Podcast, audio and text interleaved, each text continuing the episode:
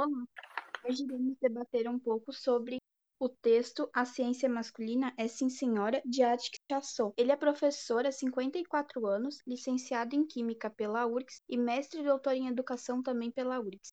No início da, da leitura, uma coisa que me despertou bastante a curiosidade foi por que, que um químico é, é, escreveria um texto que basicamente trata de questões da sociedade, né? Então, é, isso foi algo que me deixou bastante curiosa, o porquê da, de escrever esse texto, se não era assim exatamente é, na área do, do, autor, né? Então, logo no início do texto, é, tem uma contextualização que eu achei bem interessante, que fala que o texto do Ático é uma, é, é uma resposta a um convite da revista Contexto e Educação, para integrar um dossiê temático acerca de questões de ciência e de gênero, então, ficou mais claro para mim a, a, participação do autor em questões que tratam de educação e sociedade num todo. Sim, mas eu também senti por parte do autor muito uma questão de unir fatos e expô-los. Eu não senti sim, que ele estava dando opinião, assim, sabe? Claro, ele usou, ele se utilizou do privilégio que ele tem no, pró no próprio lugar na sociedade, né, como alguém que trabalha na área de educação já há muito muitos anos. É, ele se utilizou desse lugar, desse espaço, para dar voz e trazer à luz dados que são bastante relevantes, né, com relação a esse tema. Sim, entre esses dados, tipo, muito interessante, ele trouxe muitos aspectos da, das nossas ancestralidades, né?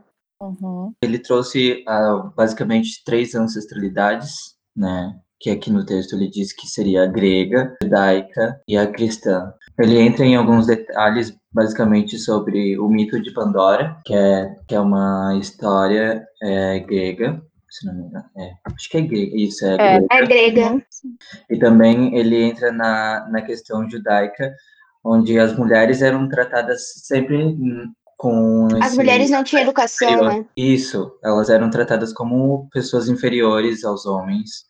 E basicamente isso é o que liga as três, assim, a cristã, a, a judaica e a grega. O que liga as três é que a mulher sempre está ligada aos males. Inferioridade.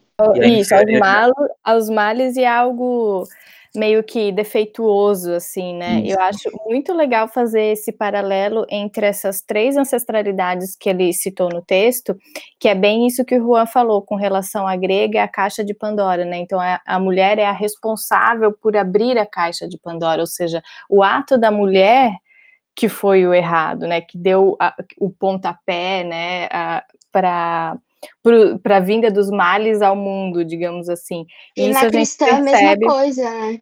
Exatamente. A cristã é, foi Eva que foi Eva responsável por trazer o mal, né? Foi Eva, é, impacta na ciência porque ela sempre foi vista como menos merecedora como uhum. ela não pode, a mulher não pode ser ouvida, porque é ela que vai trazer o mal. Então, isso uhum. traz muita diferença no, no tanto de premiações, por exemplo, que uma mulher tem na ciência. É, porque mesmo nesse, nessa parte do texto em que o autor fala sobre os aspectos históricos, ele já expõe ali, dentro de todas essas vertentes ali da ancestralidade, ele dá exemplos do quanto a mulher era privada de, de ter acesso à educação, a todo tipo de educação, né?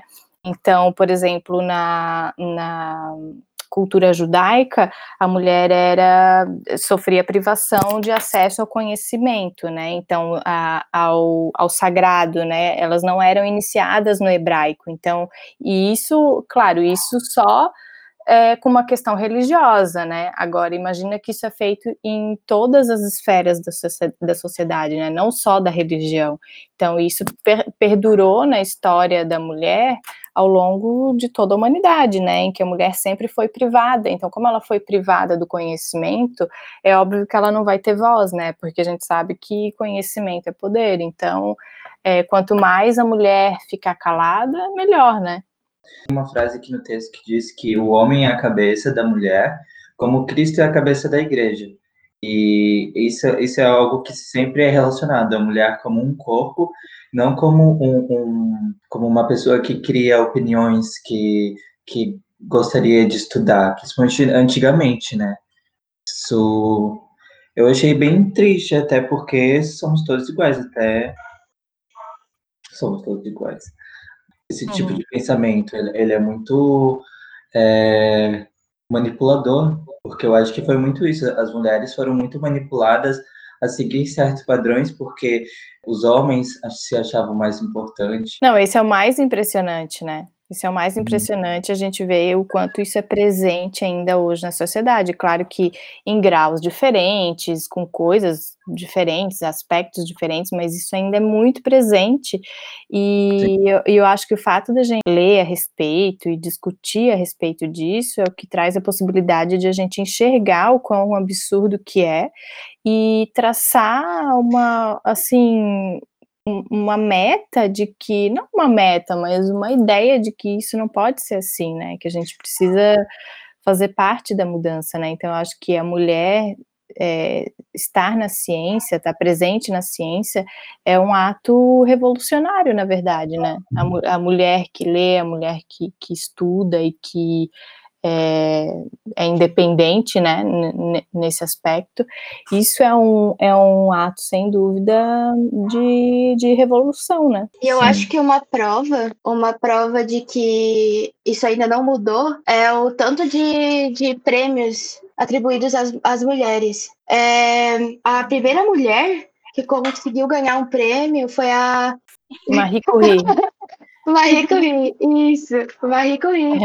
que mesmo assim teve que ser compartilhado com o marido dela. Todas as prêmios Não, isso é absurdo, né? E nós não somos tão acostumadas a ouvir nomes de mulheres quando a gente quando a gente tá na nossa formação acadêmica, né?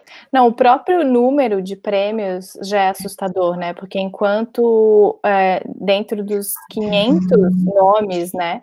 É, premiados no, com o prêmio Nobel, apenas 12 são mulheres assim, gente, é assustador. Eu não tinha. Isso foi muito interessante, porque eu não tinha nem ideia desse dado, sabe? Eu não tinha uma ideia numérica. Eu sabia que era algo assim. É, exorbitante, mas é, quando eu vi esses números eu fiquei chocada, assim, e isso é, é muito significativo, né? Não, eu acho que o pior é que há poucos anos atrás que a terceira mulher foi ganhar um prêmio Nobel de Ciência, o que é um absurdo, né? Tipo, de física. Sim. E mesmo com, com toda. To... Hoje em dia. Sim, é, mesmo com toda essa opressão dos homens nas mulheres, mesmo assim elas sempre estiveram à frente da ciência, né? Sempre, não à frente, mas elas sempre estavam ali presentes, mesmo com é, os homens ali sendo representados e recebendo os prêmios por elas, elas sempre lutaram pelo direito e pelo lugar que elas vêm conquistando, né?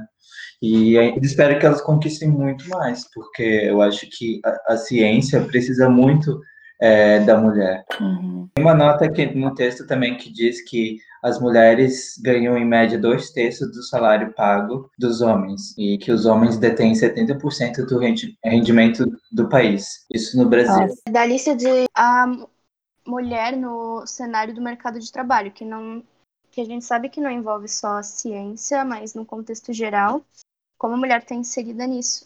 Mesmo com uma lei que ela assegura a equidade salarial, que isso foi em 1952, então não faz muito tempo, foi feito um estudo pelo IBGE que a queda de desigualdade salarial entre 2002 e 2018, ela tem em média, as mulheres ganham 20,5% menos que os homens, então mesmo com uma lei que assegura essa igualdade, ela não se cumpre. Então é algo muito... Como essas construções sociais que a gente debateu durante o podcast, elas permeiam até hoje.